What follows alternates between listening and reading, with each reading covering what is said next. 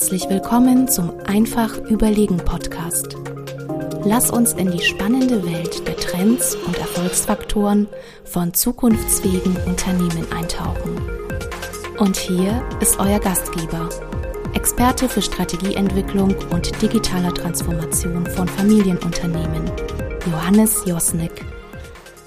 Hallo und herzlich willkommen. Es ist wieder soweit. Heute zur nächsten Folge des Einfach Überlegen Podcasts.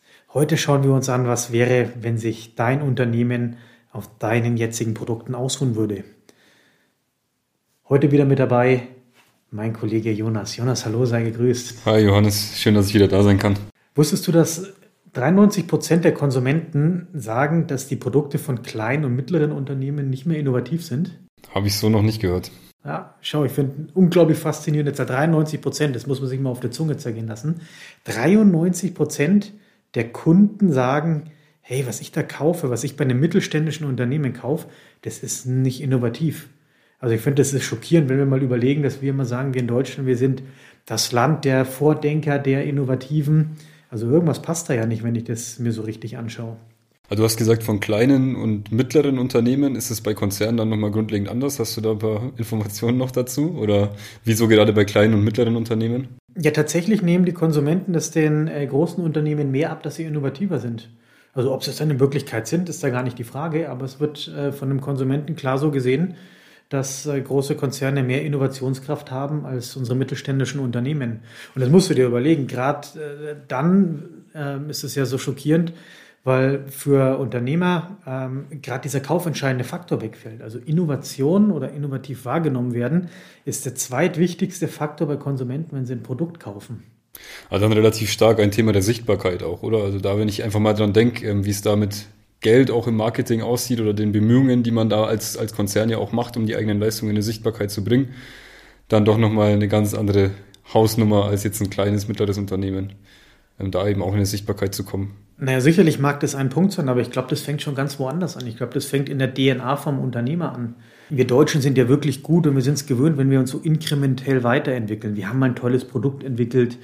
Wir haben da mal was auf den Markt gebracht, das funktioniert ja, dann machen wir das ein bisschen besser und wir probieren mal ein bisschen links, mal ein bisschen rechts. Und ganz häufig wird dann Innovation eher so als, ja, ich sag mal so als grober Prozess gesehen. Das finde ich ja als grob fahrlässig, weil Innovation ist so viel mehr. Das ist eigentlich die DNA und der Kern von jedem Unternehmen und das dann so zu vernachlässigen. Also finde ich echt Wahnsinn.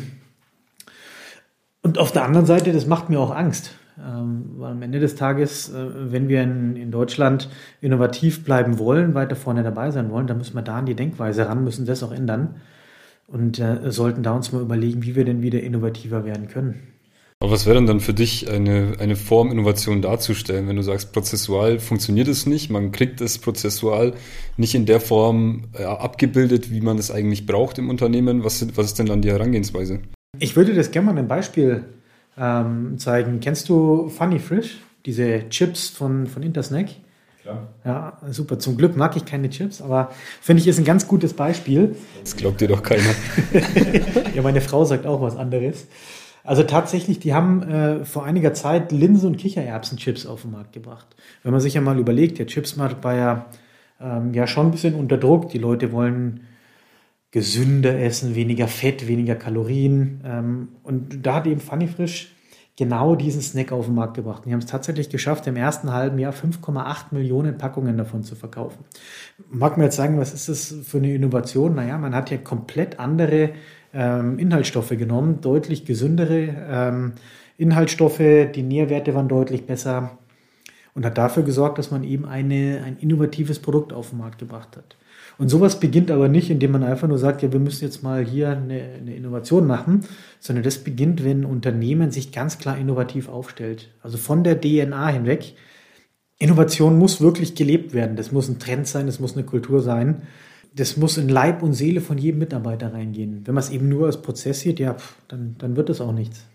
Ja, spannend. Also die, die Produkte mag ich tatsächlich auch gerne. Ähm, Habe ich auch schon das ein oder andere Mal gekauft. Landet bei uns auch öfter mal im Einkaufswagen. Ähm, was ich tatsächlich noch nicht ganz sehe, inwiefern, inwiefern das jetzt was mit der Kultur zu tun hat. Also wenn Funny Fish da sagt, wir haben im Endeffekt den, den Trend zur gesunden Ernährung erkannt und da entsprechend darauf reagiert, Inwiefern ist dann hier auch eine kulturelle Verankerung vorhanden? Ja, schau mal, ich habe letztens ein ganz gutes Gespräch mit einem Kunden gehabt. Es ist auch so alteingesessenes Unternehmen, macht seit Jahren äh, ein Produkt in der Lebensmittelindustrie, immer das gleiche und das macht er wirklich gut. Und irgendwann hat er gesagt, ja, ich, ich müsste jetzt mal innovativer werden. Ähm, Herr Josnik, helfen Sie mir mal, setzen Sie mal einen Prozess bei mir auf.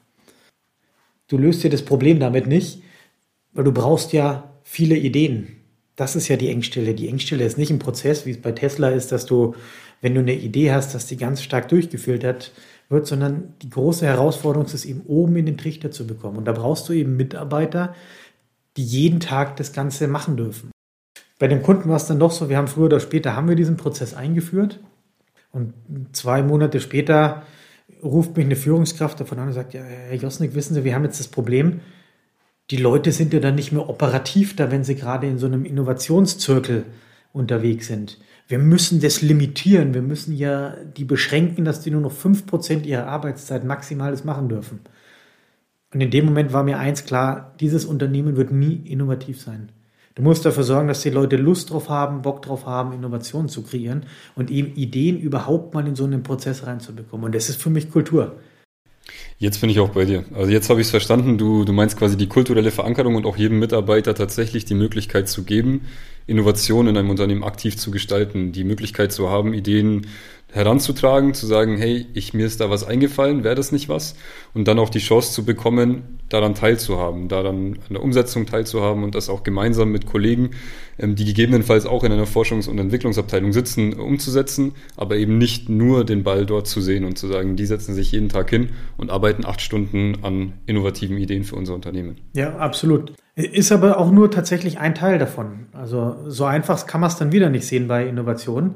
Also neben einem Prozess, den man natürlich braucht, neben der kulturellen Verankerung, braucht es auch ganz klar die Förderung vom Top-Management. Also von ganz oben muss das vorgelebt werden.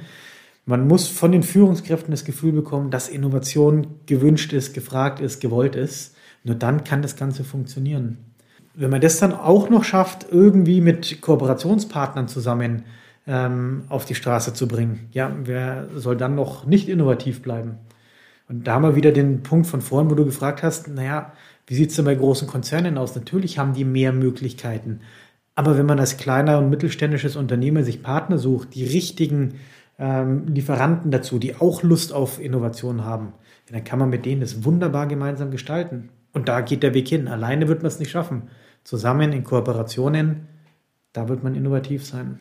Was mich trotzdem noch interessieren würde, ähm, du hast vorhin das Beispiel oder das positive Beispiel mit Funny Frisch gesagt, ähm, die ihre alternativen Snacks auf den Markt gebracht haben. Jetzt kennt man natürlich diese ausgelutschten Beispiele von Kodak oder Nokia, die sich auch zu lange, offensichtlich zu lange auf ihren Produkten ausgeruht haben und dementsprechend aber auch aus dem Markt irgendwann ausgeschieden sind.